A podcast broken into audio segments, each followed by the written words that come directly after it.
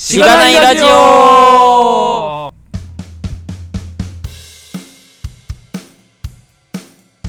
おはようございます。おはようございます。はい、えー、と、後編です。スクラムマスターさんをお迎えして迎えやる後編。お願いします。今回もよろしくお願いします。お願いします。はーい。えー、そうっすね。リモート久々っすね。妹かなり久しぶりですね。いや妹はなかなかはしんどいですね。僕、あの、はい。アジャイルラジオやってるって先週も、先週じゃないな、はい前回ですね。話しましたけど、前回、まあ、約、約先週。あの、対面でしかやったことないんで、ー、はい。はい。どう、などんかうし、大変ですかなんていうんですかね。間が、間がわからない。ああ。そうなんすよ。まあ確かに、こ僕とガミさんうん二人で喋るぐらいだったらね、いつも喋るから大体。う、うん。そうだわかるねと。いうあの、予備あれなん、だ予備動作がないからね。うん。そうなんですよ。声だけがいきなり入ってくるんで、あーっと思って。そう。やべ、かぶったみたいな。なしです。なんか対面だと目配せとか身振り手振りで、はいうん。次はあなたのタイミングねっていうのがなんとなくわかるんですけど、うん。そうですよね。完全に遠隔で声だけだとかなりうん。難しいなっていうのは思いましきついっすよね確かにあ対面だったら極論こう次喋る人が手を挙げればわかるわけじゃないですか た。はい。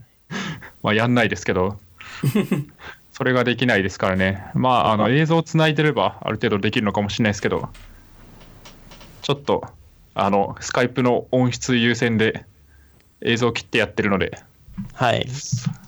まあそうですねまあでも編集ですごい綺麗になってると思うんでおなんすとごでいも。ないと思います期待するしかないですね。 まあ、ポッドキャストあるある話はまた後ほどしましょうか。はいはい。そうですね。ぜひぜひできればと思いますが、まずはじゃあ、ポッドキャストの紹介しますか。はい。はーい。えーこのポッドキャストは SIR の SE から Web 系エンジニアに転職したんだが楽しくて仕方がないラジオ、略してしがないラジオです。題名の通り、SIR からウェブ系に転職したパーソナリティのズッキーと、ガミが、近況を話したり、毎回様々なテーマで議論したりする番組です。しがないラジオでは、フィードバックをツイッターで募集しています。ハッシュタグ、シャープしがないラジオ、ひらがなでしがない、カタカナでラジオでツイートしてください。しがないラジオウェブページがあります。しがない .org にアクセスしてみてください。ページ内のフォームからも、フィードバックをすることができます。感想、話してほしい話題、改善してほしいことなどつぶやいてもらえると、今後のポッドキャストをより良いものにしていけるので、ぜひたくさんのフィードバックをお待ちしています。お待ちしてます。お待ちしてます。お待ちしてます。はい、ありがとうございます。 ということで、えー前編では主に、えー増田さんが今やられている仕事の話と絡めて、アジャイルの話をお伺いしたかなと思いますが、えっと、後編では、まあちょっとその辺深掘って、まあ、アジャイル界隈の話とか、まあそもそも、なんすかね、こう、我々の開発、まあ、僕とかズッキーとかの開発と比べてどうなのみたいな話とか、はい。をあとまあさっきしたポッドキャストの話とかもできればと思っておりますはい。はいまずどの辺からいきますか増田さんまあ、普通にアジェンダ通り上から行きますか。そうですね、はいうん上からいきますかはいで、唐突に質問って感じですけど、はい、アジャイル、東京ってみんなやってるんですかねっていう。東京って結構、あ僕、関西、大阪で働いてるんですけど、東京の開発、IT 業界ってやっぱり5年ぐらい進んでるんかなって、なんか勝手に思ってますけど、うーん逆に僕らが、東京にいるので、その関西の方がよくわかんないっていうのは、ああー、なるほまど。ああるんですけど、まあどうなんですかね、会社には寄りそうですけど、なんかす、えっ、と、スタートアップが純粋に東京のが多いので、まあそういう意味では、はいうんそういうのをやりたい人たちが多いんじゃないかなとは、まあ思ってます。あーうん。なるほど。うん。まあ、あとは SIR とかでも結構アジャイルの部署があったりとかそれこそ前職、うんお二人の前職の F さん、は F さはいん。ああだ大丈夫ですよ、富士通で。藤田さんはあのアジャイルジャパンのはい。結構大きなスポンサーというか実行委員長とかもされたことがある方もいらっしゃるんで、アジャイル部署があったりとか、あとは野村総研さんとかもアジャイル結構今 SIR でアジャイルっていうので結構売り出したりとか、まあいろんなとこがやってるんで、はい。はいうん。東京はそういうのがちょっと多いのかなとは思ったりはしてますけどね。アジャイルジャパンの実行委員って、もうあれですよ、NEC さん、系列さんとか、東芝さんとか、パナソニックさんとか、へえ。あれもうなんか皆さん名だたる大企業の系列ですねみたいなん で。あれそんな確かみにんなアジャイルやってるんだっけっていう、ちょっとすごい錯覚を起こすんですけど、うん。そこ、すごい疑問ですけどね。 そうっすよね。なんか、はい。わかんないですけど、どのぐらい、その、アジャイルで開発されてるところが、その、例えば富士通の中であったのかなっていうのがよくわかんないっすよね。うんうん。うんまあ確かにそうですね。まあ、僕が働いてたチームで言うと、まあ、ほぼ、ほぼないですね。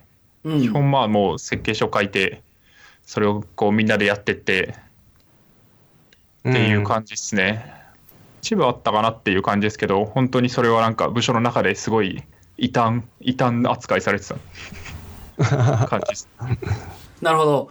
なんか僕も、その、まあ僕、そういうプロ、えっ、と、SE チームとかじゃなくて、どっちかというと SE チームに外から入っていく立場の人間だったんですけど、うーん、いや、基本的になんかまあ、ウォーターフォールと呼ばれてるのか、まあその、どういう、おこれはウォーターフォールですっていう気持ちでやってるのかどうかわかんないですけど、なんかそういう感じの、えっ、と、開発をされてるように見えたので、うん。なんか、あの、新人研修の時に、まあ、いろんな、えー SE の方が、えっ、と、こういう風に仕事やってるよっていうのを、えっ、と、聞く機会があったんですよ。はいはい。で、そこのひい一人が、なんかこう、えっ、と、まあ、多分今ばし、チームの名前変わってると思いますけど、い SI 技術本部と言って、なんかこう、SI、なんかこう、技術、SE の技術を、こう、富士通の中で統括して、それをこう、社内に広めていこうみたいな舞台がありまして、なんかそこの中の一人が、そのアジャイル推進室みたいなのにいてますみたいな、富士通でアジャイルといえば、みたいなことを、えっ、と、話されてたんですよ。なるほど、なるほど。で、そ僕、新人である僕は、こう、こう結構胸を、おこう、 踊らせて、あ、なんか富士通もそういうこといろいろやってんだ、みたいな、あみたいな気分になったんですけど、まあ、入ると、そうやってるところは、なんか多くなさそう。いや、まあ、一部しか、まあ、一年少ししかいなかったんで、一部しか見れてないと思うんですけど、あ、はい。うん。なんか、どうなんですかね、その、そういうさっきもおっしゃったように、アジャイルジャパンでしたっけアジャイルジャパン。なんか、そこのり実行委員に入られてるっていうのは、なんかこう、うちもこういうことやってるよっていう、まあ、まあ、スポンサーなんで、スポンサーみたいな感じの匂いがするというか、まあ、ただ、一応アジャイルジャパンってサテライトが結構ありまして、はい。まあ、あの、普通に、いわゆる技術コミュニティが、アジャイルジャパンのサテライトやるよっていうので、まあ、はい大阪でも、あの、僕、結構関わらささせていただいて、去年もちょっとやってはしてましたけど、企業内サテライトというのがありまして、うん。企業の、この企業のこの拠点でやるよ、みたいなはい。感じで、2017年は富士通さんも川崎、蒲田、沼津、名古屋、神戸みたいな。おおーおおなんか、はいはい。聞いたことある聞いたことのあころるばっか地名。あとは、まあ、パナソニックさんとか、理工 IT ソリューションさん、理工系の方とか、あとははい大実総研とか東芝さんとか、野村総合研究所さんとか、はい。あもう、これ、なんかすごいな、みたいな。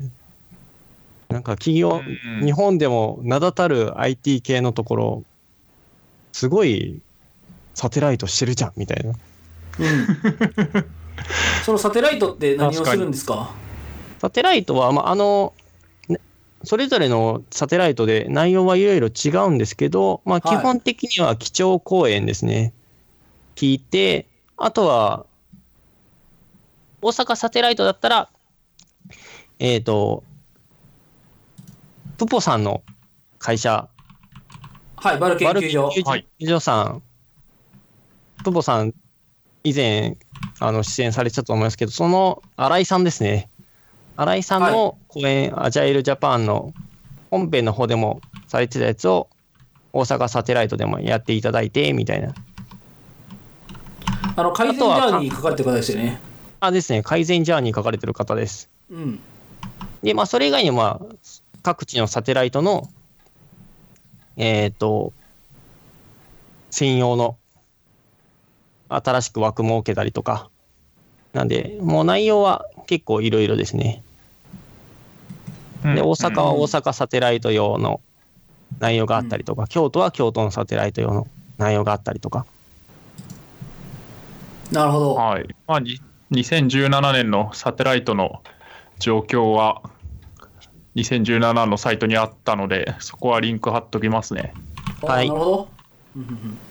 はい。えーうん、そうですね。いやー、なんかでも、富士通、アジャイルやってんのか問題に戻ると、まあ、富士通に限らずですけそど、うですねうん結構思うのは、あの研修はい。で、こうどういうふうにシステム、ソフトウェア開発するのかみたいな研修があるんですけど、そ れはもうほとんどウォーターフォールを前提としてた感じになっていて。まそうあ、あウのォーターフォールっていうよりも V 字モデルっぽいですよね、はい単純に。そう、うんそうなんすよね。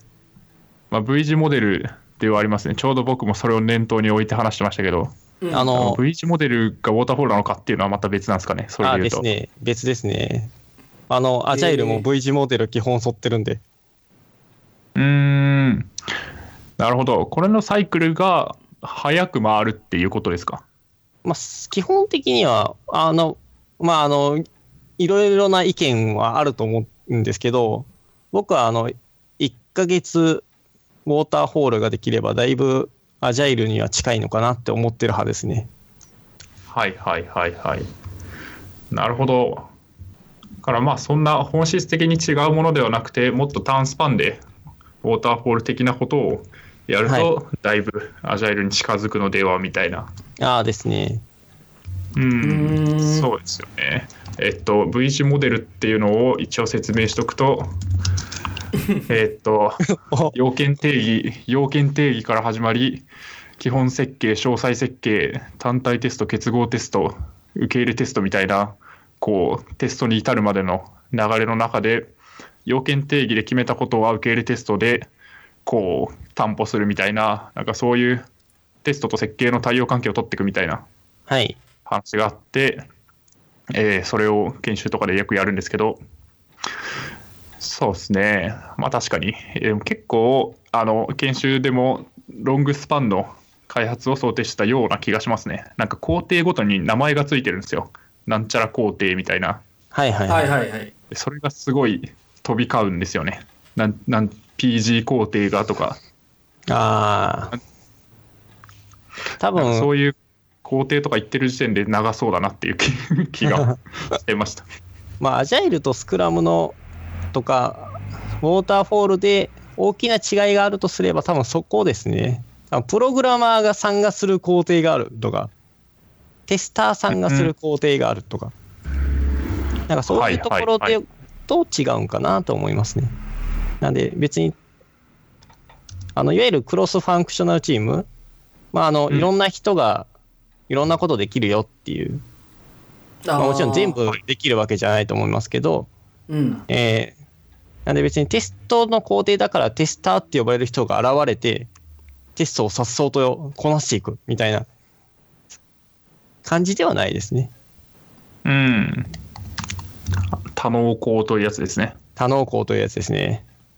はいはいはいはい。なるほど。そうですね。まあでもそれが結構、うーん、違うし、アジャイルやれてるのっていう意味で言うと、まあやれてない現場もそういう、えいわゆる大手 SI の中でも多いかなっていう気はしていますね。はうい。ん。で、まあ逆に、まあ、僕と かツッキーとか割とベンチャースタートアップに今いますけど、そういうとこだと特にアジャイルとか言わずにアジャイルをやってる節があるような気がする。まあ、スタートアップは人数がそも少ないと思うんで、うん。それに近くはなると思いますね。そうですね。まあ、むしろ全員がやらないといけないですからね。そうそうそうそう。うん。そういう多能工的な面でもそうだし、あとまあ大体、まあ、ものにもよると思うんですけど、こういわゆるウェブサービスとかになるので、はい。そうなると、じゃあ最初に全貌を理解した上で設計してガチッといつまでに作りますっていうよりは、なミニマムで出して毎日デプロイしてみたいなうん感じになりやすいので、そういう背景もあって、やっぱりこう細かい単位でイテレーション回していくみたいなはのい。は多い気はしますね。まあ、明示的にスクラムマスターとか置いてやってるところがどれぐらいあるかはちょっとわかんないですけど。まあ、スタートアップだと、アジャイルっぽくはなりそうですね。うん、そうですね。アジャイルっぽくはなるが、確かにでも、スクラムマスターとか置いて、ちゃんとスクラムをやってるところっていうと、どれぐらいあるんですかね。いやー、ああんまり、なんかむしろ、ある程度大きいところの方が、そういう会社さんは多そうですよね。なんか、ああ、うん。それこそ、なんか、イメージ、ヤフーさんとか CA さんとかは、やられてるイメージがある。あああ、確かに Yahoo さんとか CE ってサイバーエージェントさんですよあね。あ、そうですね。うん。まあ、アジャイルやってる話はよく聞きますね。うん。なうんうんうんそうですね。そういうとこは、しっかり、なんか、スクラムとか、アジャイルとかをやられてるイメージが、まあありますね。うん、うん。確かに。逆にスタートアップとかだとあんまり聞かない気がするっていうかあんまりその辺の話を聞きに行くことがないのでわかんないですけどあ、うん。そうですね。確かに。まあ、そこも、なんか、割と、いや、テストを書くよね、みたいなうん、わかんないけど、なんかそういう、さっきの、さっきのって、前回の、こう、みんな熟練してればいらないよねみたいな話と近くて、割とはいはい個人で自律的にこうやるべきだよねみたいなのが分かってる人が多かったりすると、まあな、なくてもうまく回ることが多いのかもしれない。ああ、確かに。うんまあ、最初、特にうん。スタートアップとかって採用関係で、採用の時にもうちょっと、こんだけできる人じゃないと、ちょっともう雇わないわっていうことも多いと思うんで、うんうん。とか、そもそもそうです自ね分たちのできるスキル、得意なスキルでまずはやってみるみたいなうん。ところがあると思うんで、まあ、多能工になりやすいっていうのはありますね。うんそうですねうん。そんな気がしますね。はい。そんな感じです。関西に比べてどうかはわからないですが、まあ、確かに東京の方が人も多いし、情報も集まっているので、まあ、どちらかというと進みそうだなっていう気はします。うん、そうなんですよね。その辺は、ちょっと関西で働いてる身としては、若干悲しいのは悲しいんですけど、まあでも大阪じゃないわ、京都か。京都に LINE の支社ができたりとか、はいはいはいはいはい。ありまとすかも来てるんで、なんかちょっとずつなんか変わりつつはあるのかなとは思ったりしますね。うんうん。なんか純粋になんかこう東京に オフィスを作ってで関西にはえっ、と開発チームは置かずに営業はいはいはい。オフィスだけ置いて、で、なんか、福岡には開発チーム置きますみたいなっていうのがあ最近お多いですよね。なんかこう関西あ、多いですね。は地味に近いから、なんわかりか、ます。えっ、と、開発組織置かずに、みたいなのいが、や、本なん当か多いんじゃないかなっていう気がしてますけど。確かに。LINE さんもね、福岡オフィスの方が先でしたし、うん。あとはメルカリさんとかそうもですね、メルカリさんとかも。うんまずなんか福岡オフィスがあったと記憶しております。そうですね。なんかその辺もいろいろ関わってきて、その絶対数が、エンジニアの絶対数が、その、違うんだろうなっていう、そのさっきの見た目からしたら、うん、気はしますね。そうなんですよね。なんうんで今なんか関西より福岡の方が暑いんじゃないかぐらいの感じでちょっと眺めてはいますけど。うん、なんかまあ打ち出し方がそんな感じですからね。うん。まあまあ、あの、え多分関大阪と比べたらやっぱ福岡の方がね、コスト低くいけるんで、いろんな面で。はい。まあうんい、移動はもちろんね、あの、コスト、東京から考えたら高くはなりますけど、家賃だったりとか、まあ、それこそうん、給料だったりとか、まあそうっすよね。確かに。確かに。うん。まあそんな感じかな。はい。あとは、モブプロあモブプロのの話話ししまますすかか。。いきますね。はい。あ、そう。で、そうなんですよ。モブプロ、モブプロってそもそも皆さん聞いたことありますかっていう。はい。聞いたことがあります。なるほど。ウェブデイあビりーますプレスとかで読まれた感じですかね。 うん、いや、ななんんだかろ、いろんなスライドに出てくるから、まあ見てって感じですかね。おいろんなスライドってなんだろう。う。なんかそれこそ一時期ん話題になった気がする。そうですよ去ね。年結構話題になりました。てかうん去年から話題になりました。うん。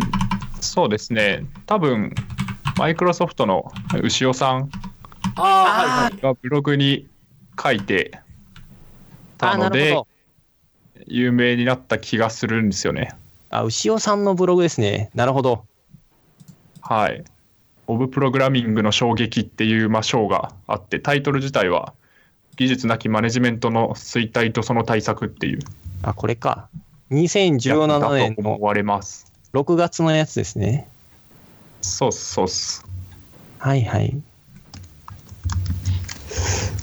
多分ですけど、これはがいハテブがいっぱいついている1564。うん。多分これで知った気がしますね。なるほど。こんな記事俺も書いてみて。いやー、定期的に上がってくる気がする、牛尾さんの記事は。 いやー、そうですね。最近、うんあんまりブログ書かれてないですけど、確かにこの記事は読みましたね。あ僕、まあ、全部読んでますけど。すごい。はい。モブプログラミングを取り上げられたのはなんかいいなって感じなんですか、やっぱ。あ、そうなんですよ。僕、いやモブプログラミングすごいいいなと思ってまして、まあ、あの、その辺で、この前のリージョナルスクラムギャザリング東京とかでも、まあ、あの、牛尾さんが参加されたのって楽天さんのチームなんですけど、まあ、その中でうんのはい、およべさんっていう方が、モブプロのことをいろいろ喋られたりとか、あとは実際にワークショップされたりとか、まあ、そのワークショップも、うんあまあ、およべさんと、まあ、多分、多分仲良くして、仲良くさせていただいてるんで、あの、ん。で、ワークショップとかも参加させていただいたりとかで、すごい効果あるなと思ってるんですよね。うんまあ、特に何でしょうね。なんか、効率っていろんな考え方あると思うんですけど、なんか普通っはていなんか人間を100%稼働させればすごい効率高くなるんじゃないのっていう、ものすごいいっぱいできるんじゃないのっていう思うと思うんですけど、本当に、まあ、ここ、なんか、まあ、僕、前回からもビジネスとしてって何回も言ってますけど、ビジネスとしてそもそもいっぱい量作ったら稼げるんでしたっけっていう、はいはい。なんか、ビジネス的にいっぱい作るのって本当に必要なのかなっていうのは結構思ったりはしますね。で、モブプロっていっぱい作るんじゃなくて、早く作るんですよ。早く作ってうん早く出荷するための方法なんですよね。うん。その、えっ、と、レビューとかがそこに含まれるからってことですかいやですね、うん。あの、本当にリアルタイムレビューしてるのと一緒ですし、はい。なんか皆さん多分、なんでしょう、日報とか書いたりするじゃないですか。まあ、うん場所によっては。世間的にはそうですねと か、まあ、奮法、奮法やったりとか、うんはいはい。あとは何でしょうね。あと、なんか朝、朝、ミーティングして、今日の作業スタンドアまップとるかまるやりまうす、んみたいな。なんかそういうのもそもそもいらないんじゃないっていう。みんなで一個の子でやってたら、リアルタイムで共有されますし、うん。なんで、確かに早く、早くやるっていう。で、多分今の IT 業界って早くやることにすごいメリットがあるんじゃないかな。モブプロの目的としてはそれが結構大きいんですかうん、っていうのはありますね。なんで、早くみんな常に同じことをやってるんで、共有認識が、常に仕事とチームみたいな。なんで、うん問題を、問題対私たちの形にやりやすいっていう。確かに。なるほど。モブプロの単位っていうのは、どういう単位でやるんですかまあ、あの、まあ、単位は各チームにはよると思いますけど、うん。やっぱり個人で作業したい方がいいやつはいあると思うんですよね。いろんう、なんそうですよね。内容にもよると思いますけど。うん。で、僕が思ってるのは、みんなが理解しとかんといかない、いけないことってあると思うんですよ。はい。あの、コーディングするときとか含めて。で、あの、ドメイン駆動設計とかってご存知ですあわ、うんかります。はい。概念は。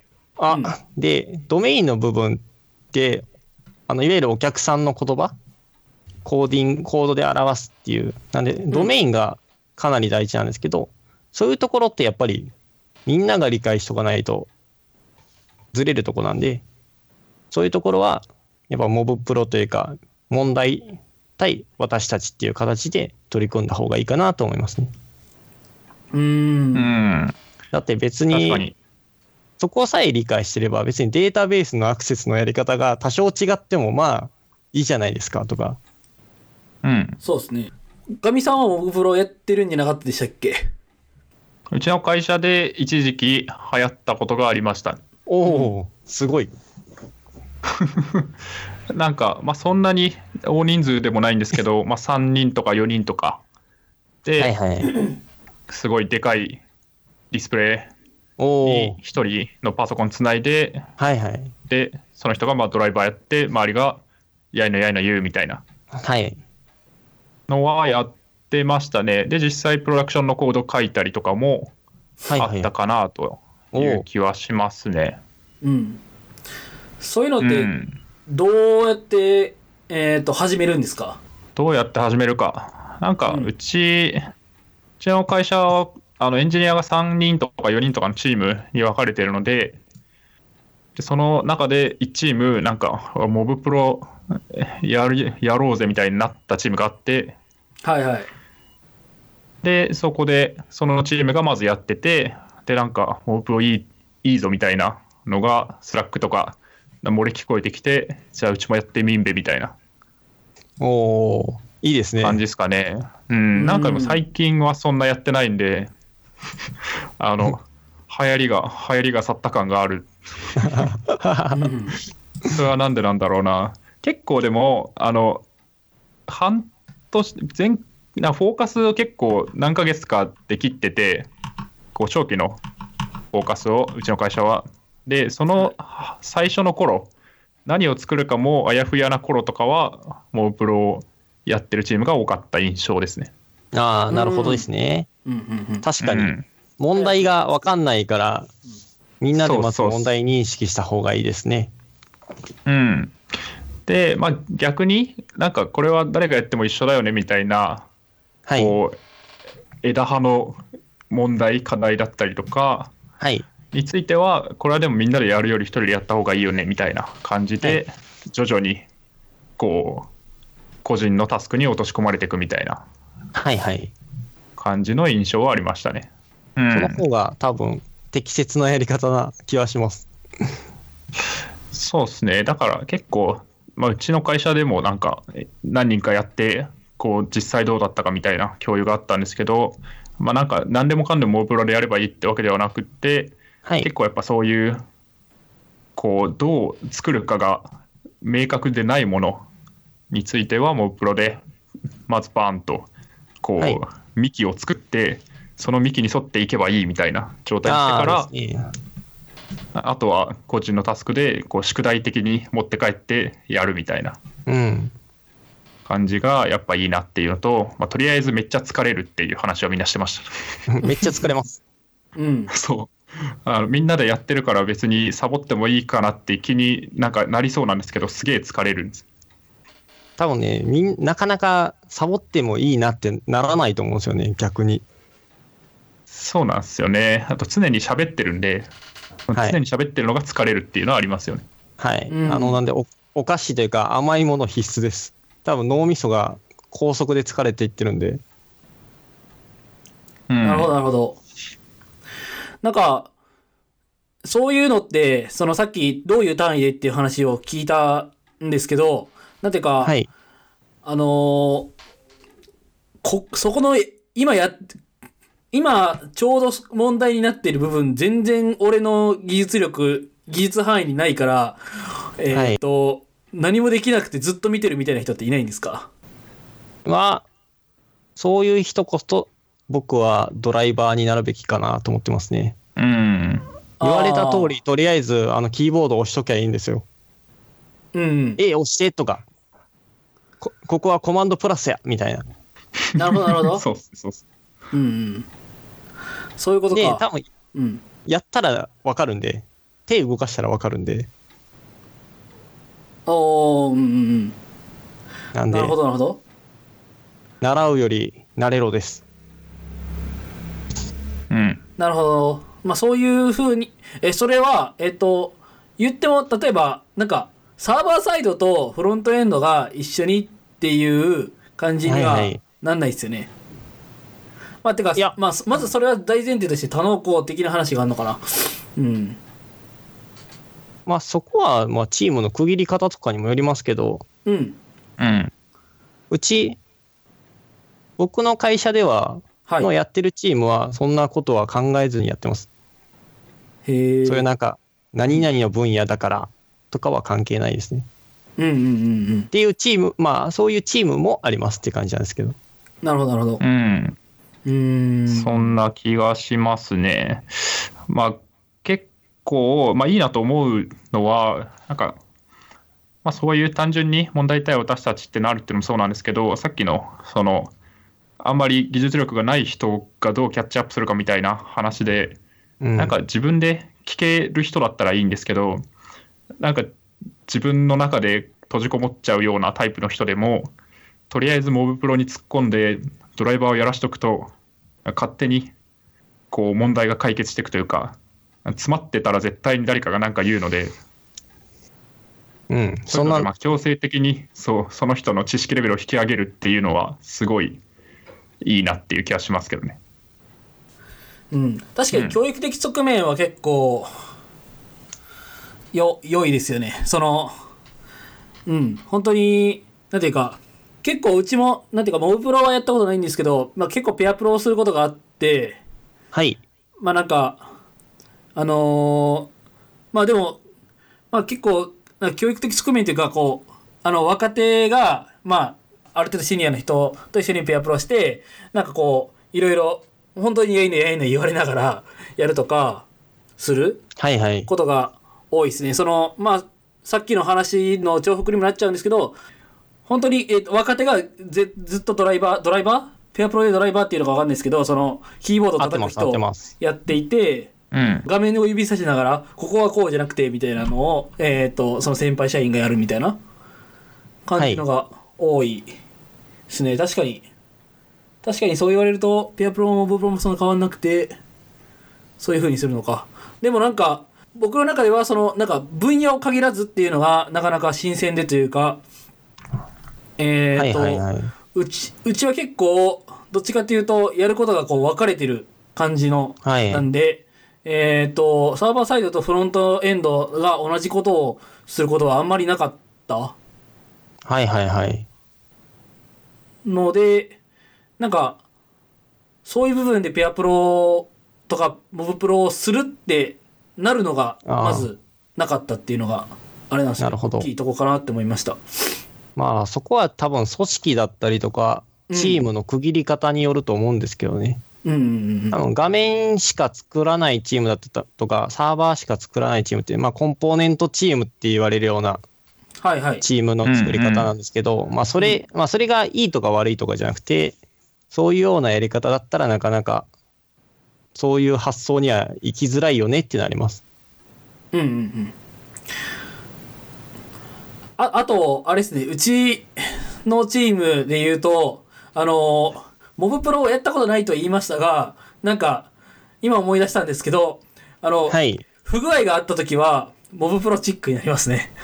はい。あの、スーパー大きな障害の時は、モブプロ絶対になります。なんで、モブ プロっていうかモ、モブワークなんですけど、はい。あの、モブワークやったことない人は、あの、多分すごい健全な職場で働いてるのか、まあそもそももうなんか、プロダクトが全然売れなくて残念な職場かのどっちかですね。うんうんうんううん。ん、確かに。確かに。うん。いや、あんあの時は、なんか、成長した感あるんですよね。 自分で。おーあと結構楽しかった、楽しいんですよね。その、あれしながら、その、た生姜対応しながらでも結構楽しくて。うん、あ、モブプロってそういうところもあるんですね。なるほど。あります。なんで、モブプロっていうか、モブワークは、あの、大きな障害を出したことのある人なら、一回はやったことあります。なんで、皆さん、大体の人は経験者ですっていう。なるほど。だって、あの時っ確かて、になんか、たくさん作るじゃなくて、早く終わらせるじゃないですか。 はい。お大きな障害出した時って。うん。とにかく1秒でも早く終わらせないとダメなんで、ーうん、それに最適化された形があれだってことですね、モブまだあと。そうですね。うん、逆にでも、それが障害起きた時だけじゃなくて、普段の業務の中に入れていくと、また違った通常の仕事の進め方もできるかなって気がしますけどね、そういうのを実際にやられてたりもするんですか、増田さんのチームというか、か実際の仕事の中で。実際の仕事でもモブプロとかペアプロとか、まあ、普通に一人で働いてるとかはもう開発チームが決めることなんでもういろいろやってますっていう感じですね、うん。なるほど、なるほど。うん、確かに、モブプロ、そうっすね。もうちょっと流行ってもいいかなって気がし ます、ね、確かうに。ん。まあでも日本はいっぱい量を作るのがすごい神聖視されてるんで うん。こう確か行に動量、行動量。行動量がねステップ数が重そ要でうですすかよらね。ね。ですねあの SIR で何行以上書かないとみたいなのあるじゃないですかはい。うん、契約がみたいなうん。ありありますね。なんか100行以上書かないとそもそも品質がいいと認められないみたいなうん。うん、確かに、そういう現場からすると、あの3人とか4人とかいて、でも1人しかキーボード触ってないって、アホかみたいなああですね感じですよね。それ3人でキーボード触って、3人でコード書いた方が早いだろうみたいな、ああです早いでっすていうか、たくさん書けるだろうっていう、あですたくさんたくさん作れるよねっていう そうそうそうそう。いやあそれはでもあの一番いいこう実装は何もないことだみたいな 話うがんよくありますけど、なんかはいそれで言うと、たくさん作るっていうのは良くないことだよっていう側面もあって、はいそういう感覚ってなんかすごいギャップがあるなとそういうなんかたくさん作った方がいいっていう界隈の人とはそうなんですよねそのあたりはねまあ全部ビジネスの話なんですけど本当にそんでいいんだっけっていうのはありますよね、うん。そうですね。いやーはい、ダメだと思います が、なあのダメだ、ダメだって言ってても変わらない何かこう、歴史的な背景とかがあっても何も言えないなって感じですね。 その人月の神話的な話は。うん人月の神話的な話ありますねはい。うん、なるほど。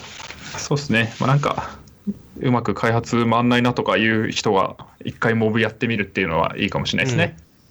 もちろんダメだったら、まあ、あくまでモブプロもやり方なんで、あうの、ん気に食わなかったらやめたらいいですし、気に入ったらやったらいいですしっていう。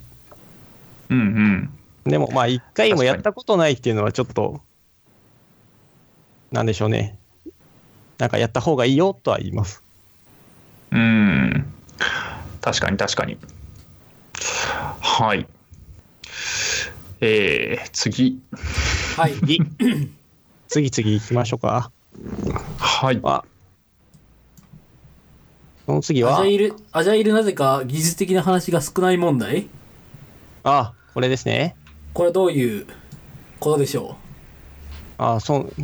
で、アジャイル、あ、そうなんですよ。アジャイルとかスクラムって、まあ、勉強会とか、まあ、コミュニティとか、話すときって、ううん。なんだかんだで、なんかエモい話が多いというか、はいはい。うんエモい話が多いんですよ。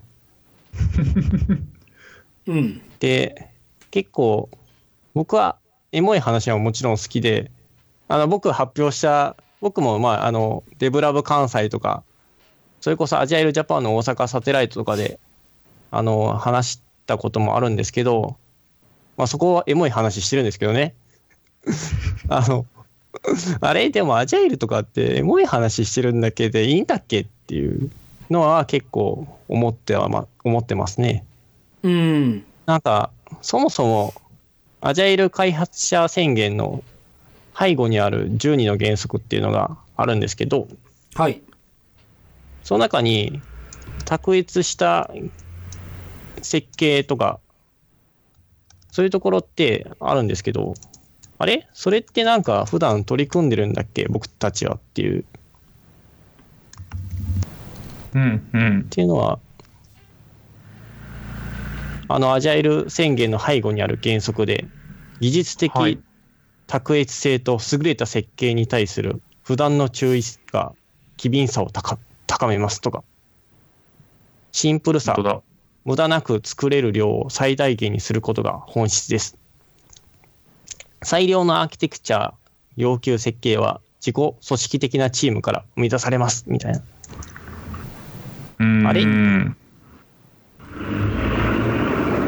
なんかそのあたりってうん。どうなんだったっけっていうので、なんか本当はもうちょっとなんか技術的な観点って、あれもっとなんか鍛えるべきなんじゃないのとは思ったりはします。ただ、ただここが、まあ、アジャイルやってる人らって、まあ、特にあの、表に出てる人、方々って、やっぱ武器がアジャイル以外にもあるんですよね。いろんな武器が。はい、はい。なんかそれこそ、あの、今僕の、あの、スクラムマスターの師匠的な方がいらっしゃるんですけど、その方は Java すごい方で、昔の Java プレスって、今はもう廃刊になっちゃったり、なってますけど、Java プレスの連載されてたこともあったりとか、うーん。うん。あとは、なんでしょう、アジャイル界隈だと、今 LINE の伊藤さんとかって、すごいテストのところですごいスキル持たれてたりとか、まあ、きょんさんもまあテスト関係かなり強いですよね。なんで、うんなんかその辺一周通り越してるんかなみたいな感じはしてますけど。 まあでも特に僕みたいなちょっと若い人で結構最初からアジャイルって入っちゃった人はなんかあんまそういうスキルがちゃんとね持ててないんで結構そのあたりは不安にはなりますね。ああ、なるほど。不安になるという話うん。ですかし、うん。なんか若い人たち本当に若い時から入った人らってなんか今エモい話しかしてないけど技術的な側面ちゃんとみんなモテてますかっていう、まあ、僕はまあまあモテてない僕はモテてない僕はですけどね不安があるんですよね。なるほど。なるほど。うん、そこで言ってる技術的な話っていうのは、こうもうちょっとプラクティスによった話とか、はい、そういう話ですか。まあそうですね。それこそ、なんでしょう。ちゃんとテストコード書けるんですかとか、うんうん TDD できるんですかとか、まあ、自動化だったりとか、まあ、ジェンキンスだったりとか、サークル CI とか、オンコースト CI とか、まあ、いろいろあったりしますけど、まあ、そういうの、ビルド、システムちゃんとパイプラインとか通せるんですかとか、テスト自動化だったら、なんでしょうね、えっ、と、セレニウムとか、はいいろいはろあい、はりい。ますけど、そんなの作ってるんですかとか、アーキテクチャとかもさ、さっき話しましたけど、DDD だったりとか、まあ、あの、中でも、レイヤー化アーキテクチャとか、あの、クリーンアーキテクチャとか、ヘキソコナルアーキテクチャとか、いろいろありますけど、うん。まあ、あとは純粋にオブジェクト指向プログラミングできてますかとか、ほ関数型プログラミングちゃんとできてますかとか、なんかそのあたりって、はい。なんか本当にちゃんと生きてるんだろうかっていう。うん、うんそれは、そのアジャイル界隈の人たちがっていう話ですかアジャイル界隈の人たちの、うん、まあも含めてですね。うん、なんかそ、それって、その、の、なんていうか、アジャイルの界隈で、その、なぜか技術的な話が少ない問題というよりは、若い人たちができてますかっていう話っていうことなんですかね。まあそれもありますね。うーん。まあでもただ今一線でアジャイはルいで活躍されてる方ら、方々は、この辺はもちろんできてる。という認識は僕は持ってます。もちろん。な、なるほど。うん。うんだ。から、なんか、問題の本質は、どちらかというと、その、強い人とか、ある程度年齢が、こう、アジャイル歴が長い人はい。が発表しているケースが多くて、そういう人たちはもうなんか、うんある種一、一巡しちゃって、そういう技術的な話が。はい。まあ、これは当然として、じゃあその先なんだろうみたいな、そうそういいうエモい話が出がちなのかなって気がしていて、その後に書いてもらってる、あの、アジャイル界隈、若者少ない問題ああ、若者少関係しないた問気が題す。るんですよね。なんそかうですよね例えば、うんそう 例えば JS のコミュニティだったら、なんか JS でこんなの作ってみました、てへみたいな、こう初心者発表みたいなの結構あるんですよ。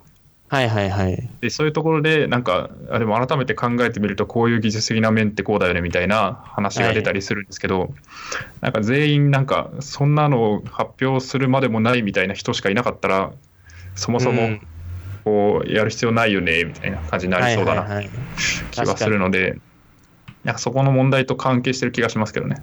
うん、まああとは何でしょうねこん、まあ、特にこういう問題起きた時ってなんか心理的チーム作りってなんだろうみたいなっていうところになんか最初に話が行きがちっていうのもありますね。うーんそもそもバグ出た時にちゃんと言える化できますかとかって結構すぐなりがちなんですけどあれそもそもバグ出さないためになんかちゃんと取り組んでるんだっけとかなんか言える化とかの前になんかバグ出したことに対してちゃんと報告できるようなチーム作りっていうのもまあもちろん大事なんですけどそもそもちゃんとユニットテスト書いてるんですかとかうん。ちゃんとビあの Git でプッシュしたら、ジェンキンスがちゃんとビルドしてくれるような仕組みになってるんですっけとか。そそうそそういうのが、えっと、アジャイル系のなそのなんかところで話されないといけないということですかね。まあ、でも、うん、なんか話してる人は少ないなとは、個人的には思ってます。なんかそうそういうのなんか僕の勝手なに認識かもしれないですけどなんかアジャイル系の話とところってそういう話をされないしないものなんじゃないかなと勝手に思ってたんですけどそういうのはどあーんなどるんほどされるべきものっていうことなんですかなんかそういうのって例えばテストはいはい。テストの勉強会とかあったりとか、はいはい。えっ、と、それこそそういうアーキテクチャの勉強会であったりとかはい。が、まあ別であるじゃないですか。なんかそこでされるものなあのりますかねなって思ってたんですけど。なるほど。うん。なるほど。確かに、それはあります。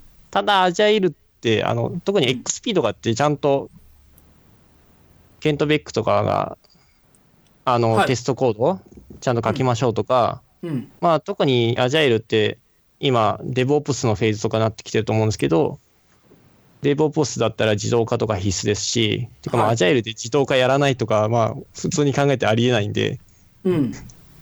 なんかそのあたりの話があんま出てこ来てないなっていう、なるほど。なるほど。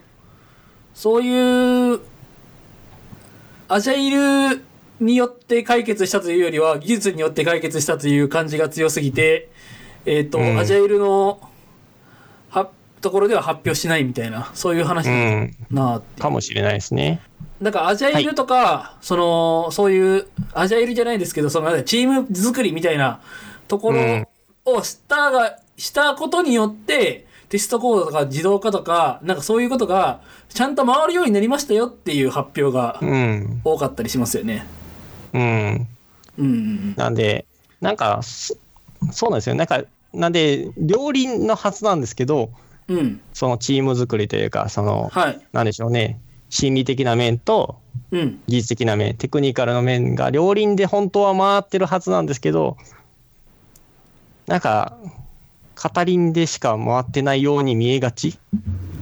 あなんであ、そういうふうに言うんですね。新しくアジャイルとか考えてる人らは、ちょっとその辺ちゃんと気をつけた方がいいよっていう。ああ、なるほど、なるほど。うんうんうん、そのその懸念ってなんかこうビジネスサイドの人方人人人から見たアジャイルみたいな感じの、はいはい。に近いんじゃないかなと思っててなんか、はいはい。そういうなんていうか話し合いばっかとかしてて、はい。開発進んでんのかみたいな、ああ、確かに。うんありますね。なんかそういうのと近いのかなって今思いました。ああ、あの確かに。それありまうす。ん、なんかこうずっとチームビルディングの話してるけど打ち合わせ中ですねあのーただそれってそ肌から見たらそうかもしれないけどその中でどういうテスト自動化の話をしてたりとかするかもしれないかったりまあそうですねう。ん、だからその辺でもパッと見たら分かりにくいところなのかなみたいなうん。気は今します確けかどに。うんうん難しそうまあと言いつつ、うんはい年齢が、たただ、あの、次のアジャイル界隈、年齢低い方が非常に少ないありますけど、 そもそはいも若い人が少ないっていうのもありますけど、うん、あ話す方がああですね、うんなんでなんですかね、これは。どうなんですかね、もうアジャイルが普通になりすぎてて、特に話すことなくなってきてるのか、うーん。まあ、そう、なんかまあ、それもある気がするんですけど、でも必ずしもそうじゃない現場もあるかなっていう気もはい、してはいて、そうなった時に、まあでも、あれかもしれないですね。こう、当たり前になってるような現場の人、例えばまあ、ベンチャーとかスタートアップとか、まああるいはオープンな、はこいうしたっけの会社とか、はいで、は当たり前になっちゃったけど今それが当たり前じゃない会社は割とクローズドな会社が多くていああ、わゆる界隈に出てきづらいのかもしれない。なるほど。うん、なんか、僕、ゲーム系の、あまあ会社ゲーム全然関係ないですけど、ゲーム系の勉強会に結構、お手伝いで参加することあるんですけど、なんか結構簡単な内容でも、なんか、ね、LT とかで発表されてる、うん、なんか多分年長者からしたら当たり前のこと、やったことあるよ、みたいなことでも結構簡単に発表できるんで、なんでしょうね、なんかこ、なんか運営してる方も、なんかそんなん発表するなよ、みたいな、はあるんかもしれないですけどね。うーんあんまないですかねアジャイルで初心者 LT 会みたいなのってあんまないですかねあ確かになさそうあ、アジャイル、多分関東だと、東京だったら多分アジャイルひよこクラブっていうのがあるので、えーなるほアど。ジャイルひよこクラブうんありますね多分そこの、そこは結構初心者で優しい感じですね。うん。確かに。本当に優しいかどうかは僕参加したことない んで、わかんないですけど、そうですね。でも、えあのエンジニア以外はい。の人、デザイナーとかディレクターとかマネージャーとか、開発現場に関わりがある人だったら誰でもどうぞみたいなことが書いてあるので、そういう意味では敷居が低そうなうん、そうですよね。感じはしますね。うんうん。うん、なんか確かに。アジャイルのその、その初心者がする LT ってどういうものがありそうですかな内容的にああ、なそんうかですね。僕のイメージってなんかそう、えアジャイルとかって、アジャイルでこういうことやりましたみたいな発表って結構、そのチーム全体にこういう影響を与えましたみたいな、こういうことやって、はいはいはいみたいな、はそういうことなんで、すごい、あの、チームに影響を与えられる人が喋ってるんじゃないかなと。つま り、それって、まあ、年長者というか、はいですけど、その若手が喋れるのって、そういうことじゃないんじゃないかなと思ってて、じゃああ、あどういうトピックがあるんだろうみたいなのがなるほ気にど。なるなっていう。まあ、どういうのあるんでしょうね。まあ僕は、うん。まあ、けまあ多分今、ズッキーさんがおっしゃってくださったような、こういうような取り組みを組織に向けてやってますよみたいな、年長者じゃないですけど、うん。結構そういうのはやってますね。話したことがありますっていう。なるほど、なるほどあ。とは、僕とほほほぼ同年代の方とかであれば、うん。振り返りのやり方とかを LT で喋られたりとかはされてました。なるほど。なんか、えっ、と、そういう振り返りやって、なんかこう、自分が導入したわけじゃないけど、こう、先輩が導入して、えっ、と、いろいろやってみて、なんかその振り返りによってこういうことがや、こういうことがあって、こういう風に変わったから、まあ良かったと思った、悪かったと思ったみたいなぐらいでもいい、みたいな感じなんですかね。まあ僕は、あまあそれ、その方は、えっ、と、振り返りのファシリテートとかをかなりガツッとされてる方なんで、振り返りはいっはいてそもそもこうやったらいいんだよ、みたいなるなほど。うん。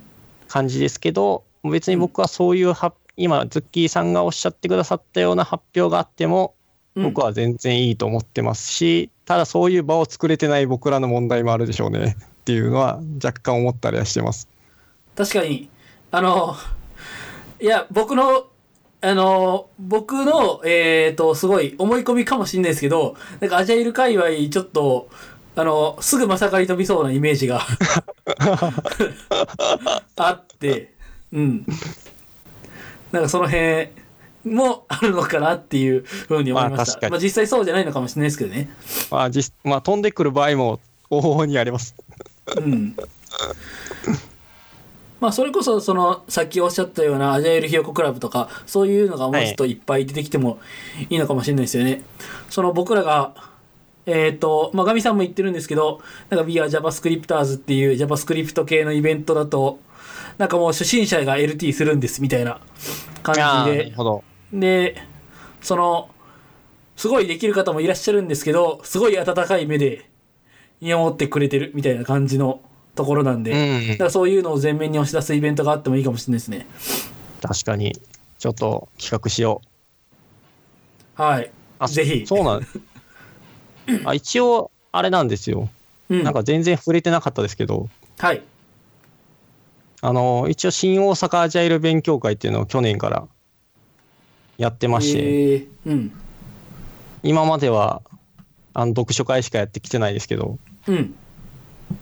ちょっとそういうのを企画しないとダメですね。あ、これでした方すがいね。いエラスティックリーダーシップ読書会とか。ああ、ですです。うん。アジャイルな見積もりと計画作り読書会とか。うん。ありますね。なるほど。うんうん、はい。ぜひ。確かに。なんか、やってみて、若手が増えたとか、そう確いかうにのを。うん。そもそも増やす活動をして ない。あと、うん読書会を開いても、なかなか同年代の人は少ないっていう。うん。へえ、上の人が来がち。まあそうですね。見積もりとかって若手しないじゃないですか。ああ。まあ確かにしなそうですね。確かに。あとリ、エラスティック、リーダーシップとかも確実に若手あんま、今リーダーシップに困ってますっていう若手そうそういないですからね。そうですね。確かに、どちらかというとマネジメント手法になると、その、マネージャーって結構年齢上だよねみたいなはい。会社が多い中で年齢が上がりがちっていうのはあるのかもしれない。そうっすね。そのあたりを、今、完全に止まっちゃってる んで、うんうん。なるほど。なるほど。はい。楽しみにしてます。もういいそうですね。まあ、僕が行くかはちょっと際どいかもしれないですけど、 や、うん、か関西でやるんで、そうですよね。 あの、開開催した結果をお届けする感じですね。はい。その結果を楽しみにしてます。はい。えー、次かな次。スカラ祭りあ、スカラ祭りの話しますか。まあ、軽くしましょ軽くしましょう僕はできないかで。すが。う。うん。あ、ですです。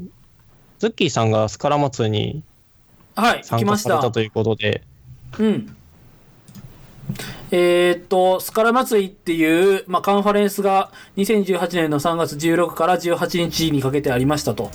で、まあ、えっと、文字通りスカラをテーマにした、まあ、まあ、カカンファレンスで、えっと、16日は、こう、トレーニングデーって言って、えーっと、なんかこう、初心者向けに、まあ、いろんなコンテンツを用意してやる。で、17日、18日は、こう、えーっと、カンファレンス、本当にカンファレンス、その登壇があって、まあ、日本語と英語で、いろんなまあ、カンファレンスがあったり、あとはアンカンファレンスって言ってな、こう、えーとその特定の、あの議題をみんなで出し合って、そうでですね、うん、参加したいところに参加するみたいな。っ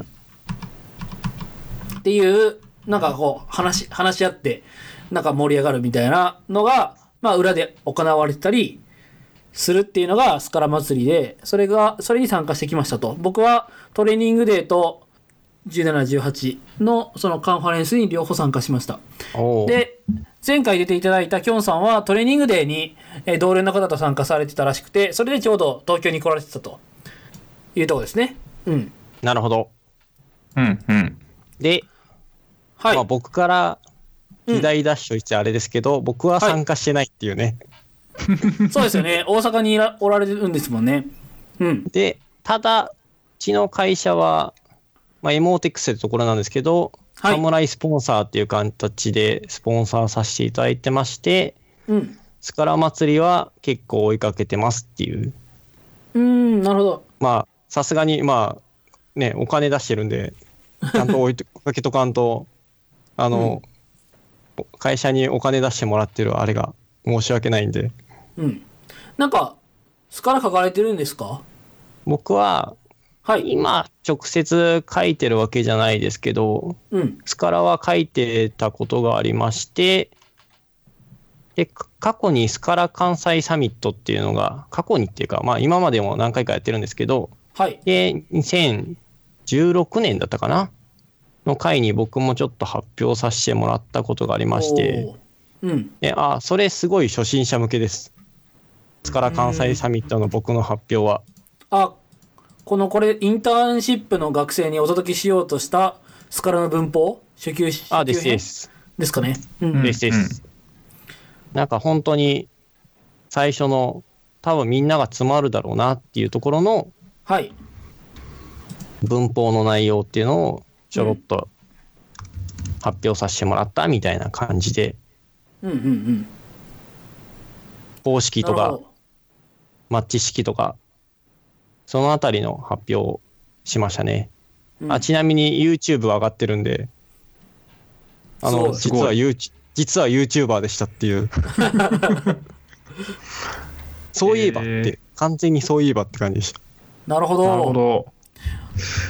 まあ、僕自身、あの、スカラを業務で書いているわけではなくて、なんか業務で導入するかとか言ってたんですけど、結局導入せずに終わった。でまあ、でも、本は一冊ぐらい読んだみたいな。ああとどの本読まれたんですかいや、なんか本って、えっ、と、その、電子書籍しかしかない本で、あの、なんかアマはゾいン、はい。アマゾンの、なんていう本か完全に忘れちゃったんですよね。ちょっと待ってください。個人出版的なやつですか。そうですね。あ、ガイドトゥースカラーかな。あ、そうですね。ガイドトゥースカラー、スカラープログラミング入門っていう、なんかめっちゃ安めっちゃ安いんですよ。で、でこれもで、すね。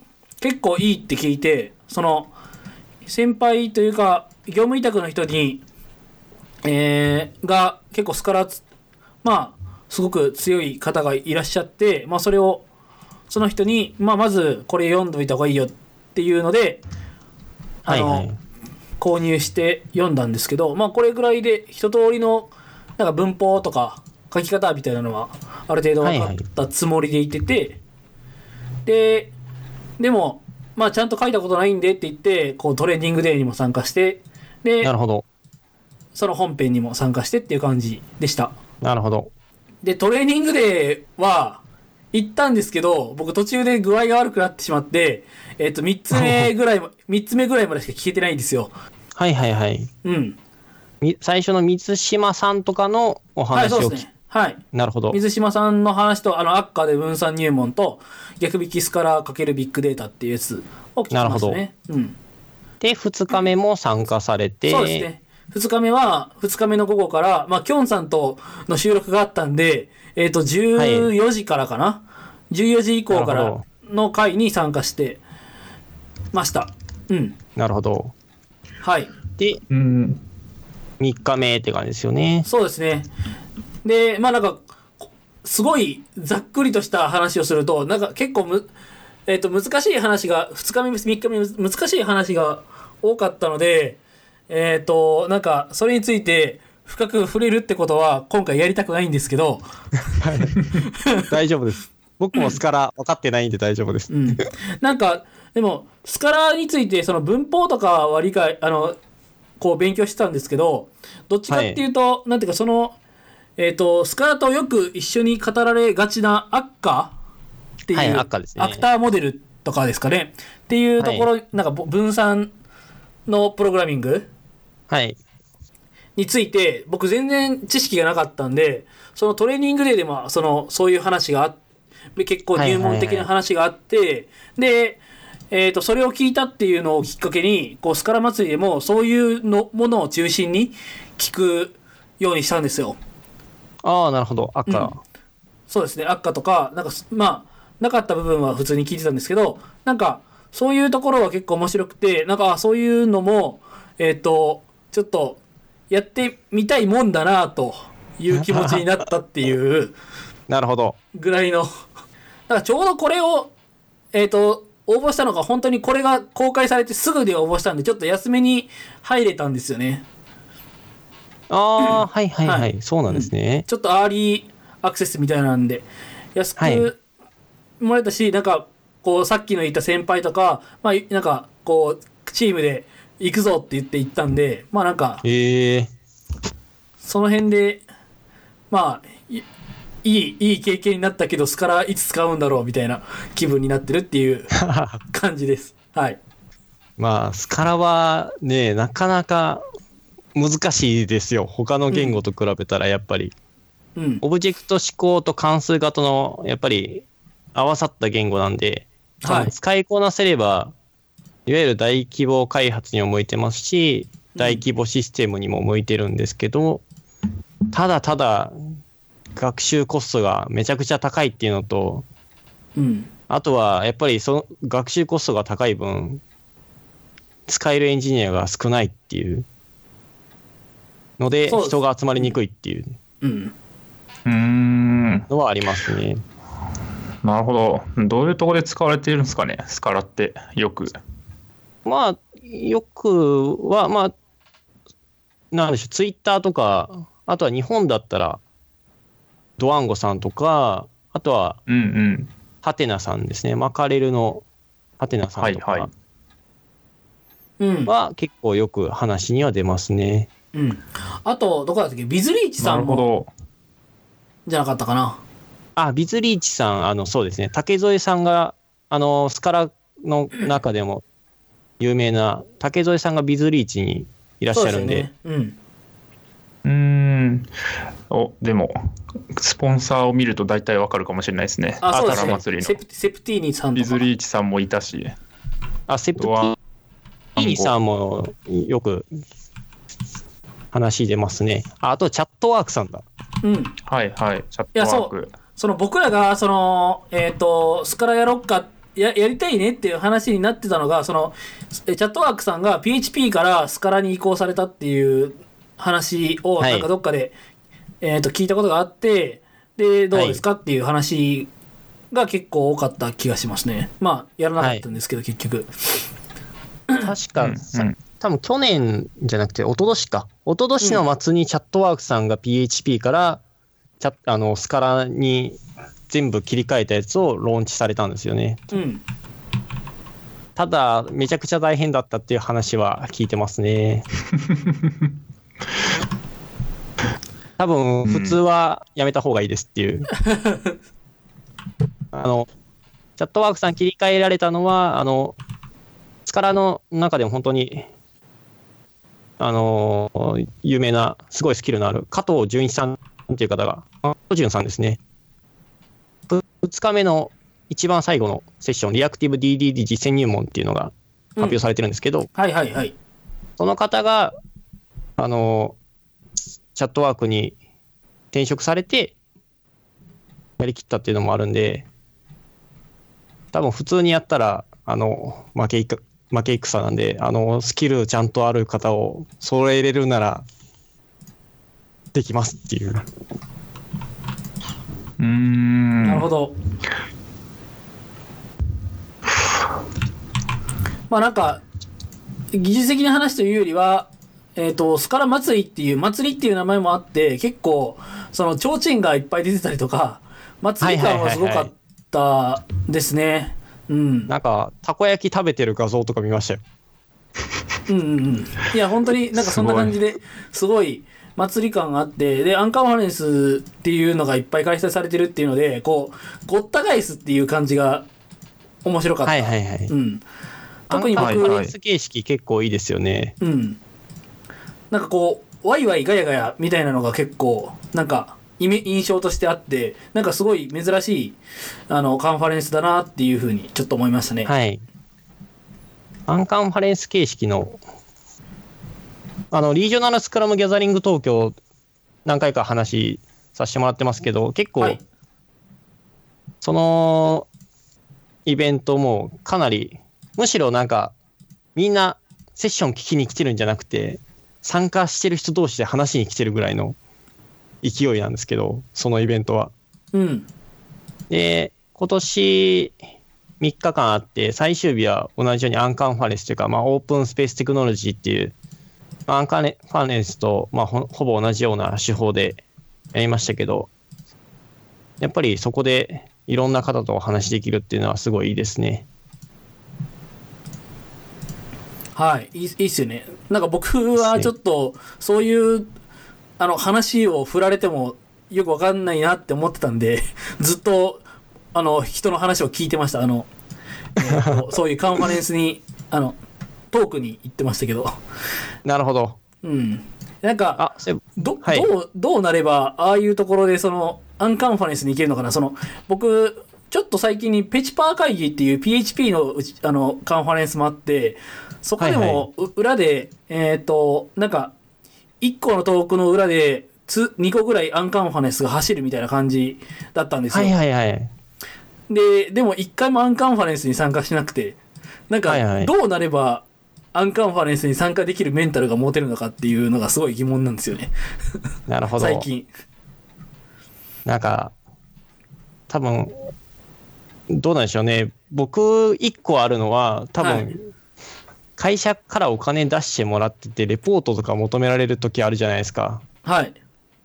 その場合、アンカンファレンスで楽しい話してましたって、すごい書きづらいっていう。なるほど。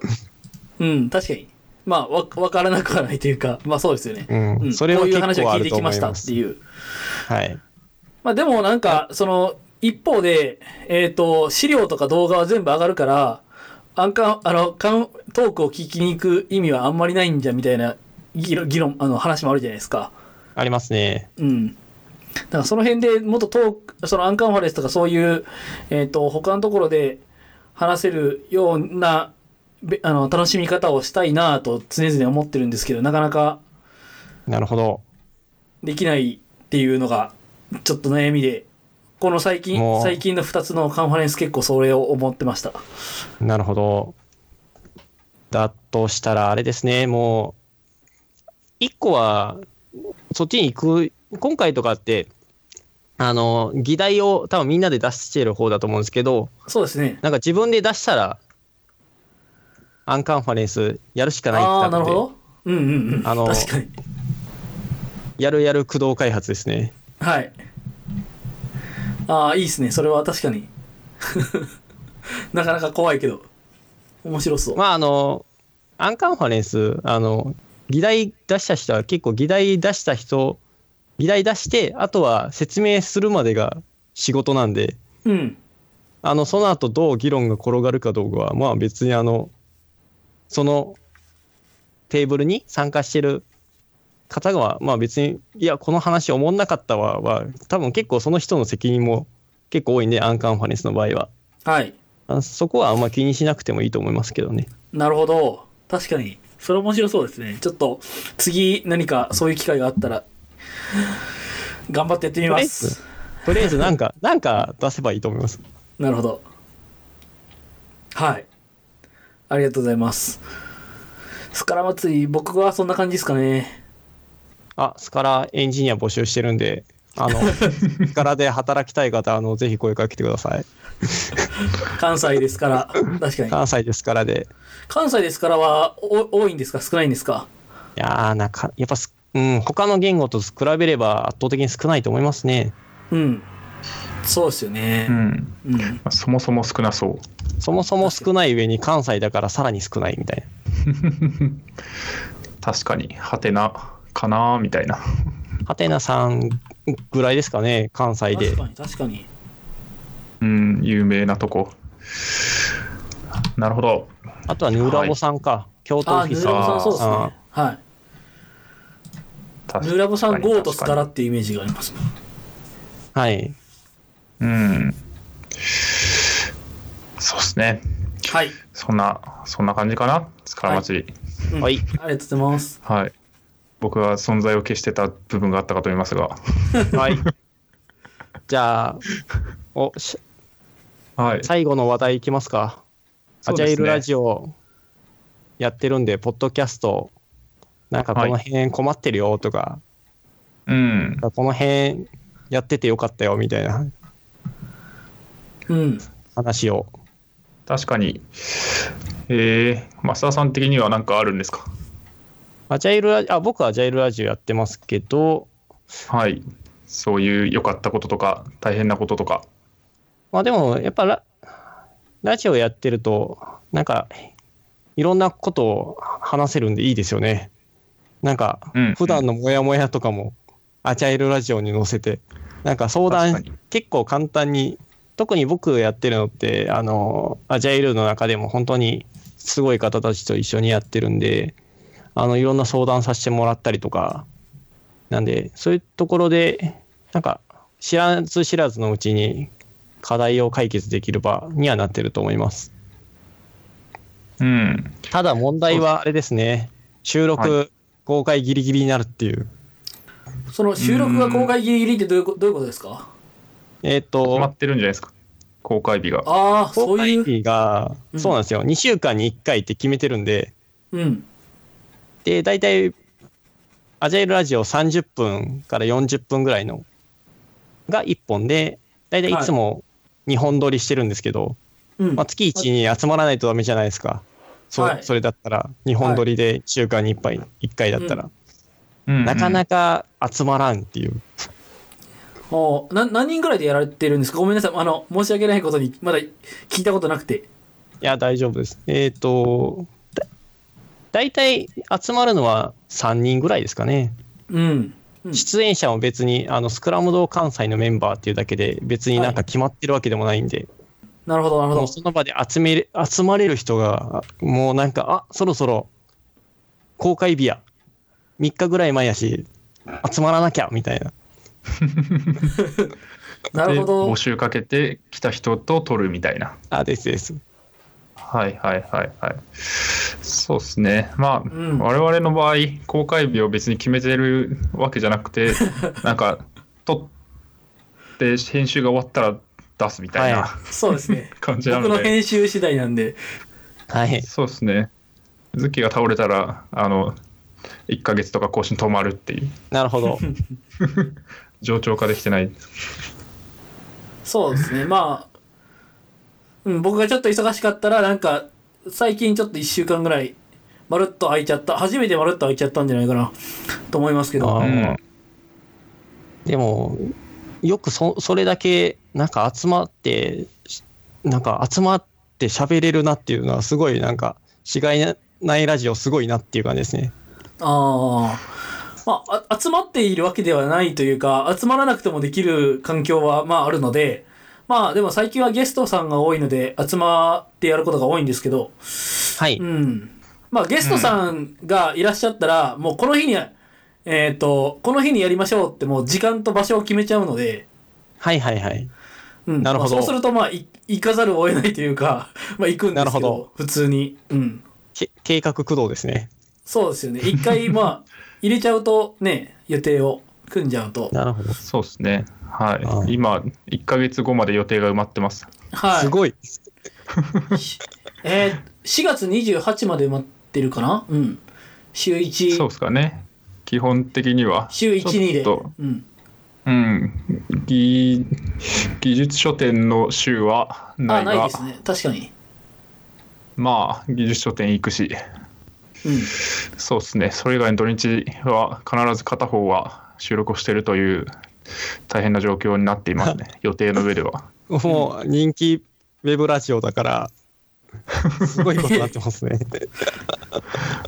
うんまあなんかありがたいことにゲストに出たいという人が定期的に出てくるのでまあなんか LT 感覚なんじゃないですかねそこもそうですね。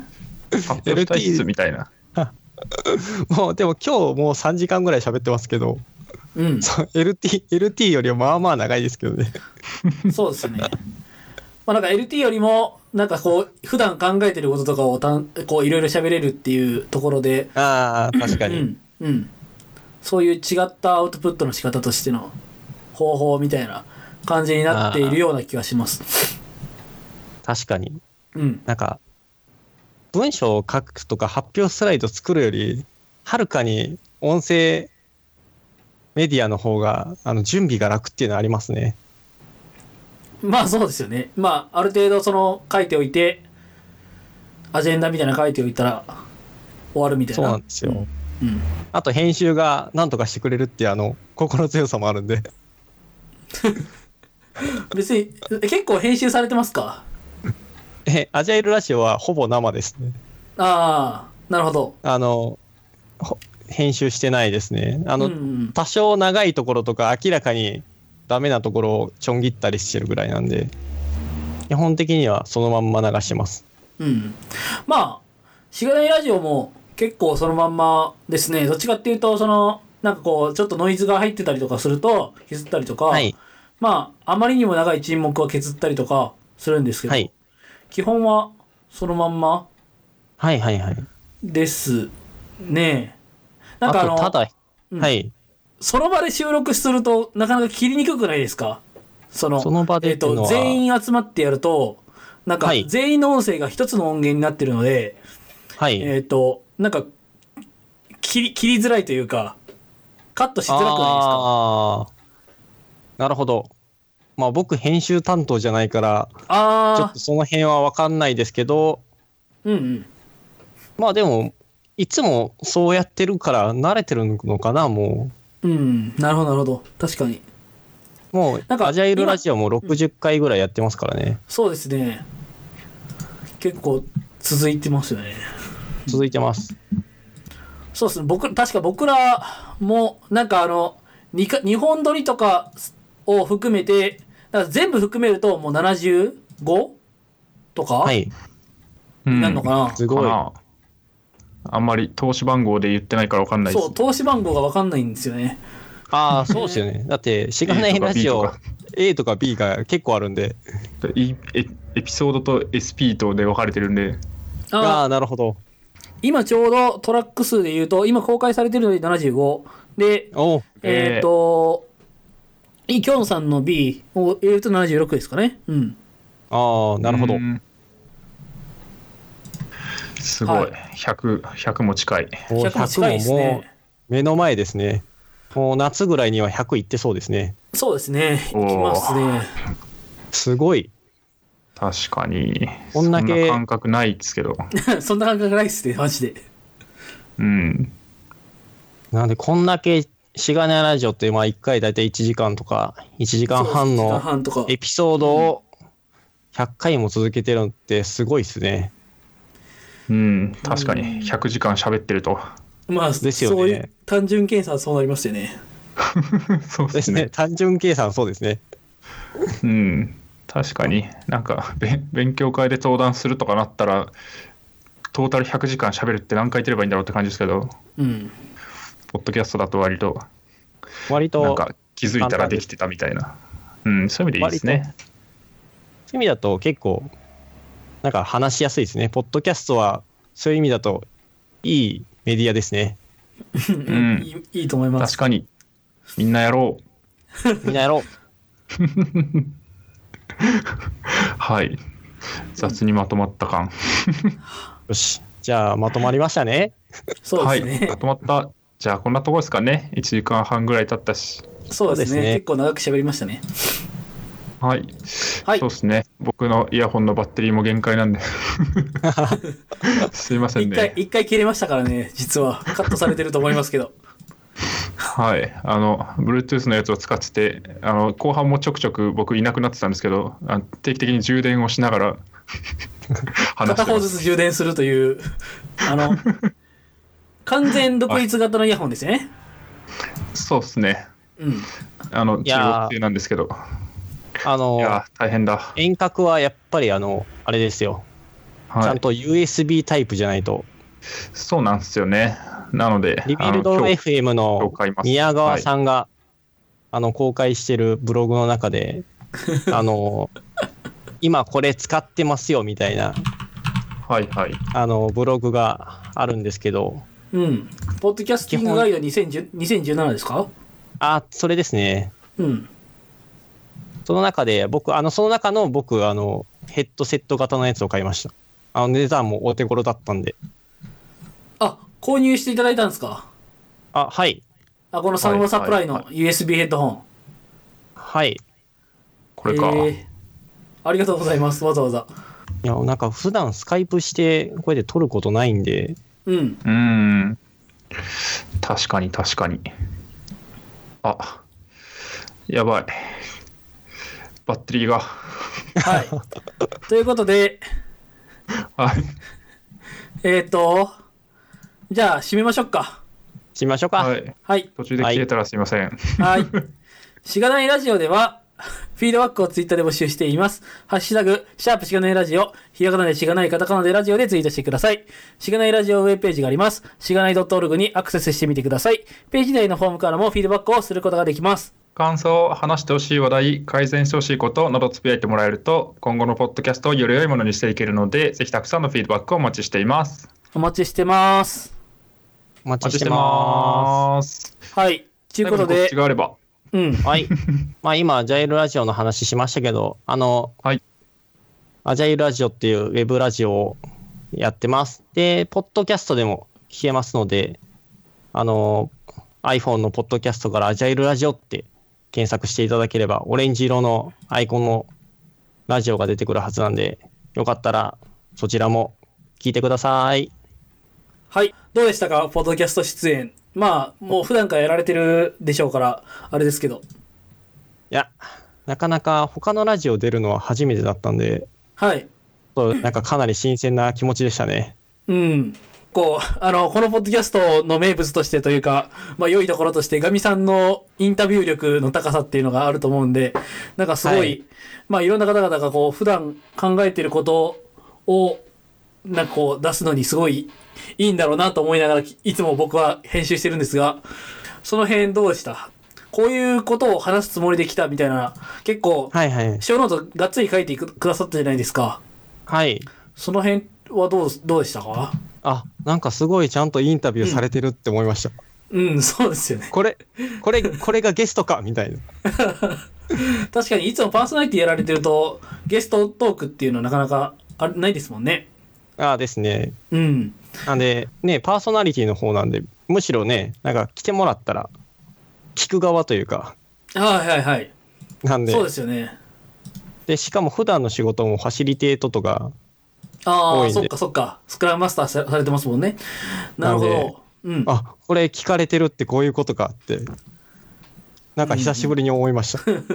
なるほど。まあ、楽しんでいただけたらよかったかなというふうに思います。はい。はい。